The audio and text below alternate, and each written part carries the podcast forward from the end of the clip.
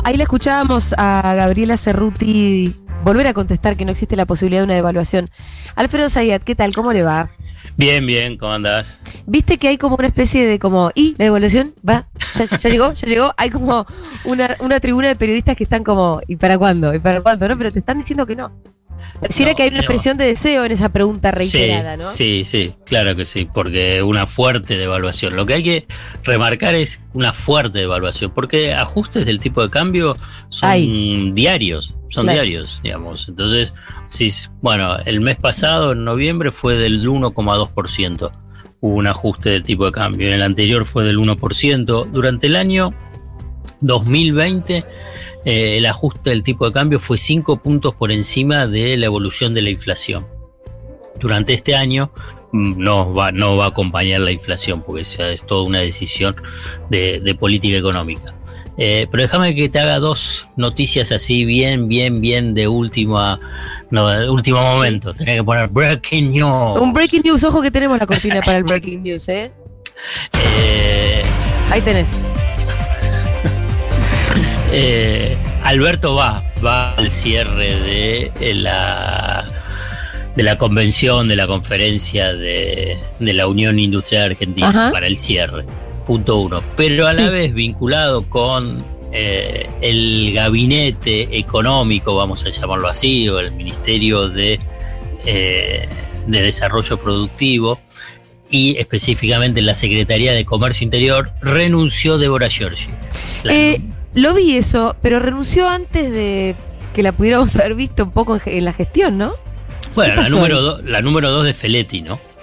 Ah, ok. Eh, la número de Feletti que tenía que estar trabajando con el tema precios. Sí, Eh, pero de bajo perfil, quiero decir, se la vio poco eh, en la Claro. gestión esa. claro, teniendo en cuenta que ella fue secretaria de Industria. Claro, ¿no? sí. Cuando fue eh, el gobierno de Cristina. Le pasa que estaban trabajando en forma en conjunta Sí. con Feletti eh, durante lo que fue el, el- durante el desierto del kirchnerismo. Sí, Eh, ella junto con Feletti bueno, trabajó con Magario en La Matanza.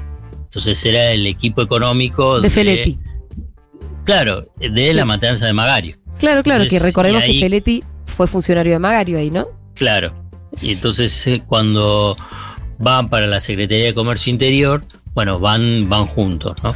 Bueno, Eh, eh, ¿qué pasó? Bueno, yo te digo, te, te leo textual. Sí. A ver. Vino a trabajar y a integrar el equipo con el objetivo de desarrollar y consolidar una política de precios sustentable. Lo cierto es que a 52 días de haber asumido el decreto presidencial con su designación no fue firmado. Ahí nunca le firmaron el punto. de, nunca la El designaron. decreto, sí, entonces ahí teniendo en cuenta que quién es su superior, digamos, Feletti, pero el superior de Feletti es Culfa. Sí. Entonces, eh, me parece que se cansaron o se cansó y dijeron, bueno, eh, me voy, algo así. Digamos, su- un- un- eso es una versión. Tenemos que esperar cuál será la versión de Culfas vinculado con, con, con esta situación, pero que va en línea, si querés, yo creo que hace dos jueves, ¿no? Hablamos sobre el tema de la descoordinación, la falta de confianza Sí, entre los funcionarios del área económica, precisamente para eh, tratar de ordenar la cuestión económica. Bueno, esto es una manifestación más. de- Del desorden. Y claro, Sí. Entonces, por- digamos, Débora Giorgi tiene un peso propio por su trayectoria. No estaba en un cargo de muchísima visibilidad, teniendo en cuenta que la segunda de una de un secretario de comercio que a la vez depende de un ministro, ¿no? Ministro de Desarrollo, de Desarrollo Productivo.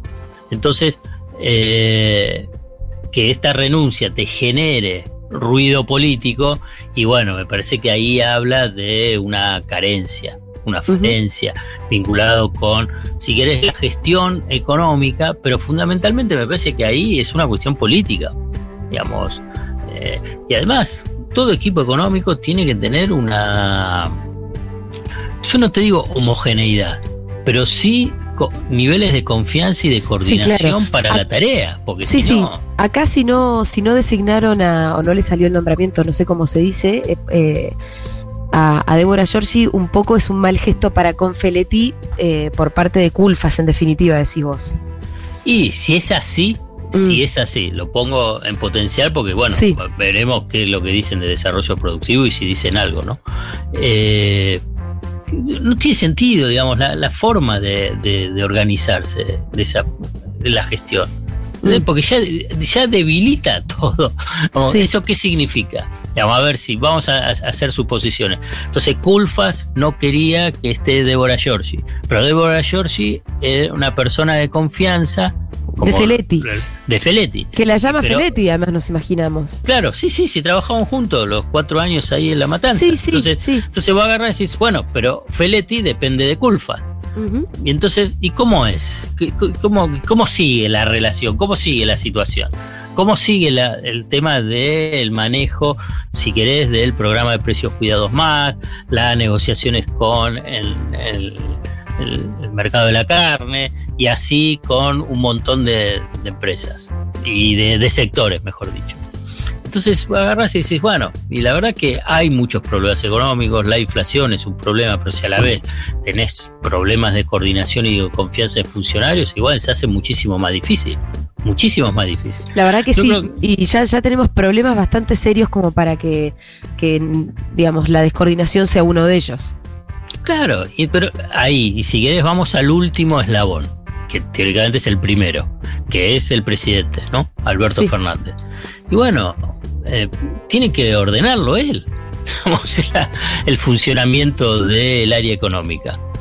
Y entonces depositar la confianza en Culfas, en Guzmán, en Domínguez, en quien sea, pero definiendo claramente, digamos. Y si querés, previo a eso, el jefe de gabinete, Mansur, Sí, sí. que es el, el ministro de ministros. Bueno, hay una coordinación básica, una, cuest- una cuestión básica de la gestión. El manejo en el Estado es complicado, ¿no? Digamos, no, no es fácil, digamos, estar en cargos del Estado, digamos, la- la- los diferentes eh, capas geológicas que están en los cuerpos técnicos y en, en las áreas eh, de- de- del Estado.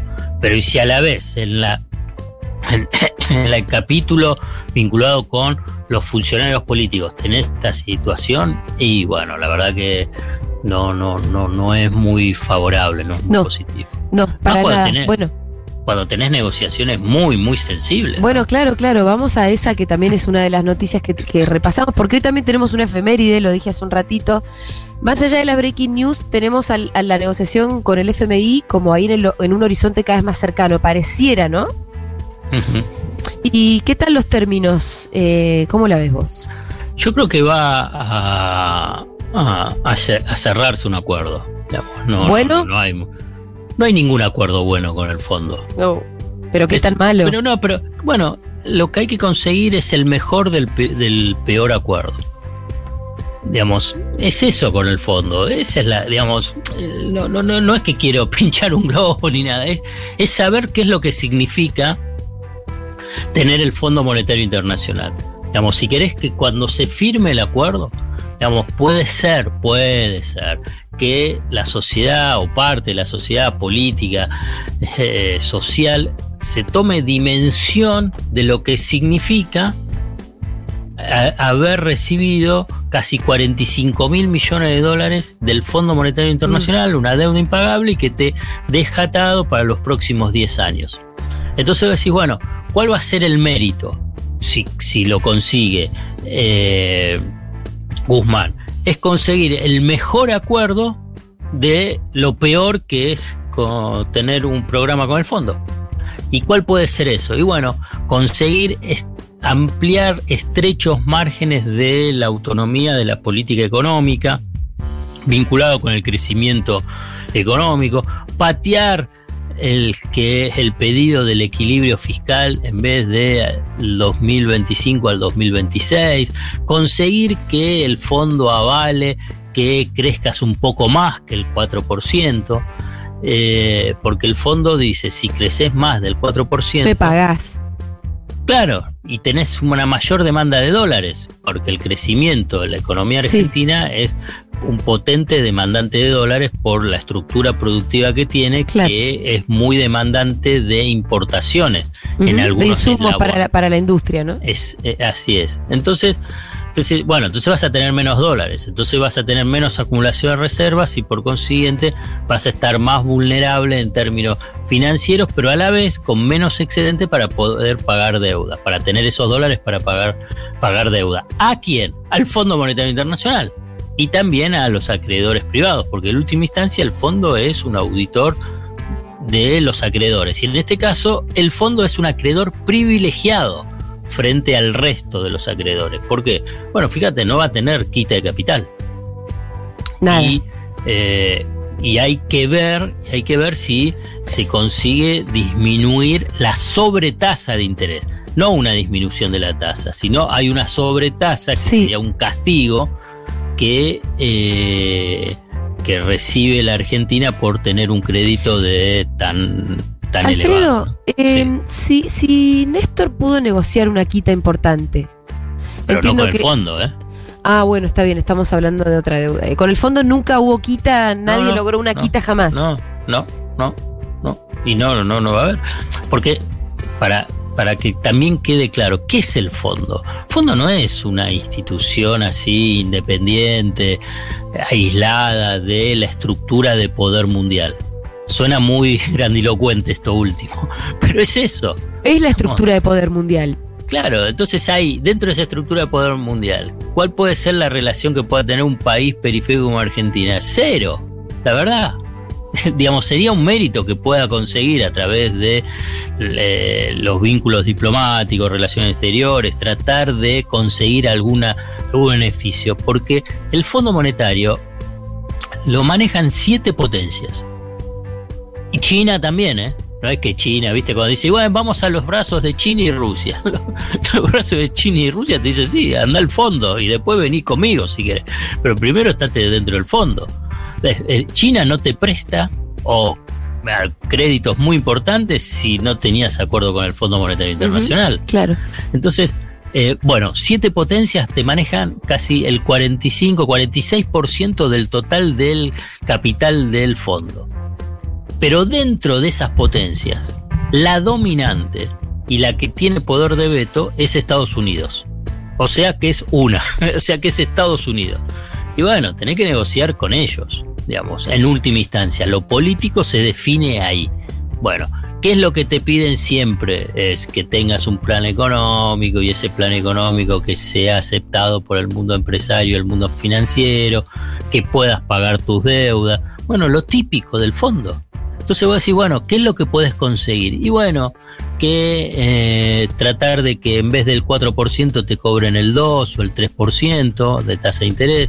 Bueno, que en lugar de, ponerte un límite del 4% para el crecimiento sea por ahí del 5 y del 6, que eh, no te pidan la unificación del tipo de cambio inmediatamente, sino que te den un sendero para los próximos tres o cuatro años. Bueno, eso es lo que puedes tener. Sí, esto, último parece un poco mejor, ¿no? Si, te, dan un poquito de flexibilidad, lo, me parece que, parece un poquito más relevante que te dejen crecer cuatro o cinco. Claro, pero bueno, pero es eso que... Igual es una porquería, yo entiendo lo que vos me decís, es como... Pero eh, por eso es conseguir un poquito de flexibilidad.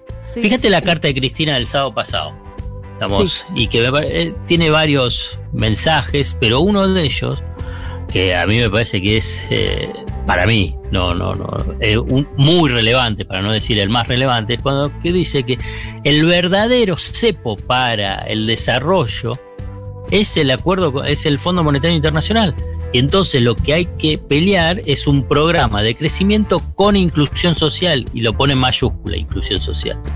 Entonces, y, la verdad que ahí hay como una tensión muy fuerte, porque hasta, hasta uno puede decir, bueno, pero hasta puede parecer contradictorio, porque un, un modelo de crecimiento con inclusión social, con un programa, con el Fondo Monetario Internacional, que te lo audita cada trimestre y donde tenés una deuda que es agobiante, y te genera dudas si es posible eso, porque es como son objetivos contrapuestos. Sí. Entonces, eh, por eso yo creo que lo traduce diciendo que ese es el verdadero cepo. Ese es el verdadero cepo que se tiene. Em, en realidad casi no nos quedó tiempo para hablar de lo que habíamos pensado en hablar, que era un poco repasar la efeméride del corralito. Eh, Te la resumo en, tres minutos, ¿querés? Dale, en tres minutos, y vincular, en tres minutos, pero además tratar de vincularlo un poco con los rumores de la semana pasada y dejar más tranquilos a los oyentes, ¿no? Respecto de eh, los rumores estos de, de que iba a haber, que no iba a estar tu plata en el banco. Sí. Eh, el corralito, que es la imposibilidad de tener el acceso libre a los depósitos de los ahorristas, que dispuso el 2 de diciembre del 2001 Domingo Felipe Cavallo, es la consecuencia final del engendro financiero y económico de la convertibilidad, del uno a uno, de generar esa ilusión de que un peso es igual a un dólar. Y por consiguiente, el sistema financiero que lo convalidó daba préstamos tomaba depósitos y daba préstamos en dólares para cualquier cosa. Digamos, vos si vos das un préstamo, vos estás esperando la capacidad de repago que tenga el que recibió ese dinero. Si vos le das dólares a alguien, a una persona para un crédito personal, para un crédito hipotecario, ¿y cómo va a recibir? Ese, trabajador o ese, esa empresa que compra un inmueble, ¿cómo genera los dólares? No tiene capacidad de generar. Entonces, eso era un, gen, era un engendro.